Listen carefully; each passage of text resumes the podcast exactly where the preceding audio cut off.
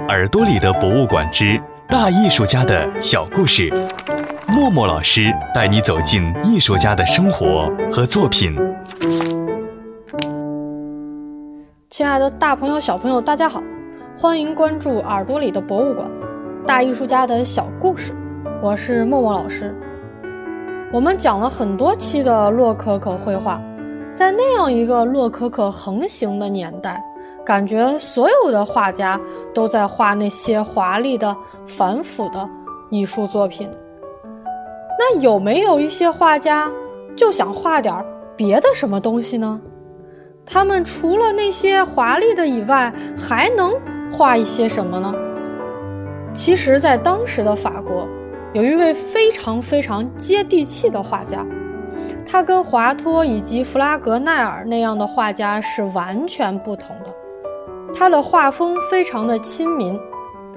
这位画家呀，他喜欢画一些静物画和风俗画，那就是我们的大画家夏尔丹。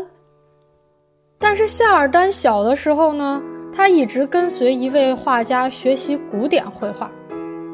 年轻的夏尔丹觉得这些神圣崇高的古典作品离自己实在是太远了。没有任何的情感上的共鸣，他早就画烦了，不想画了。终于有一天，他父亲的一位外科医生朋友，请华尔丹帮他画一幅海报，希望以此来增进自己诊所的生意，而且呢，还希望夏尔丹可以在那张海报里。展示一下自己诊所里的那些外科手术的用具，以及新颖的内部陈设。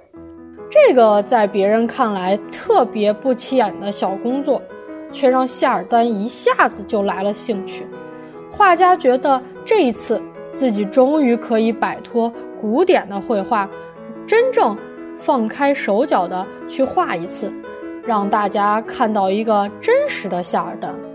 结果，画家画了一个非常大尺幅的广告画，内容是这样的：它里面画了一个与人决斗时受伤了的青年人，这个青年呢正在接受外科医生和助手为他治疗。当中还有一位挑水的人，一个警察，一个守夜人，一辆马车，一个从窗口窥探的女人。和一群转过头来的旁观者，画面中所有的人都显得非常忙碌的样子。夏尔丹为了画这张作品，算是把自己所有看家的本领都使出来了。但是，作品在交差的时候，那个外科医生一点儿也不重视这幅作品。不过，碍于面子，他与夏尔丹的父亲是好朋友，所以呢。才勉强地将那幅作品挂在了自己的门口，但是令这位外科医生没有想到的是，路过的行人啊，对那张广告画都非常欣赏。当然了，这只是一张广告画，这张作品并没有能够使得夏尔丹名扬天下。事实上，夏尔丹一直到自己二十九岁的时候，才由于他在艺术学院展览上展出的几幅作品被评为杰作之后，受邀成为艺术学院的会员之一。夏尔丹的静物画虽然是画的极为出色的，但是后来他也开始涉及人物肖像画，这是为什么呢？原来啊。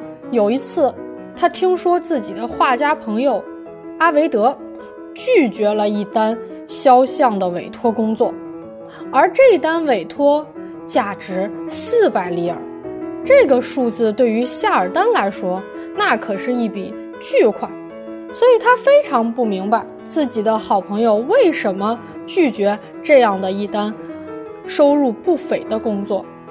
然而阿维德呢？却毫不客气地告诉夏尔丹：“你以为画一张人物肖像画就跟你画一根腊肠一样简单吗？”这句话使得夏尔丹陷入了沉思。觉得自己只画静物画似乎是有一些太过于局限了，所以才决定开始尝试画人物肖像。夏尔丹绘制的人像一幅比一幅更加的有进步，这也成为了他事业上的转折点。从此啊，夏尔丹的绘画事业那是步步高攀。当他五十三岁的时候，竟然得到了法国皇帝路易十五的资助，艺术学院呢也开始邀请他去学院里面任职。在一七六五年的时候，六十六岁的夏尔丹收到了蓬帕杜夫人的订单，他需要为蓬帕杜夫人的宫殿。绘制两幅作品，这笔订单，夏尔丹收到的酬金是五千里尔，也是他个人绘画以来收到的最高的一笔酬金。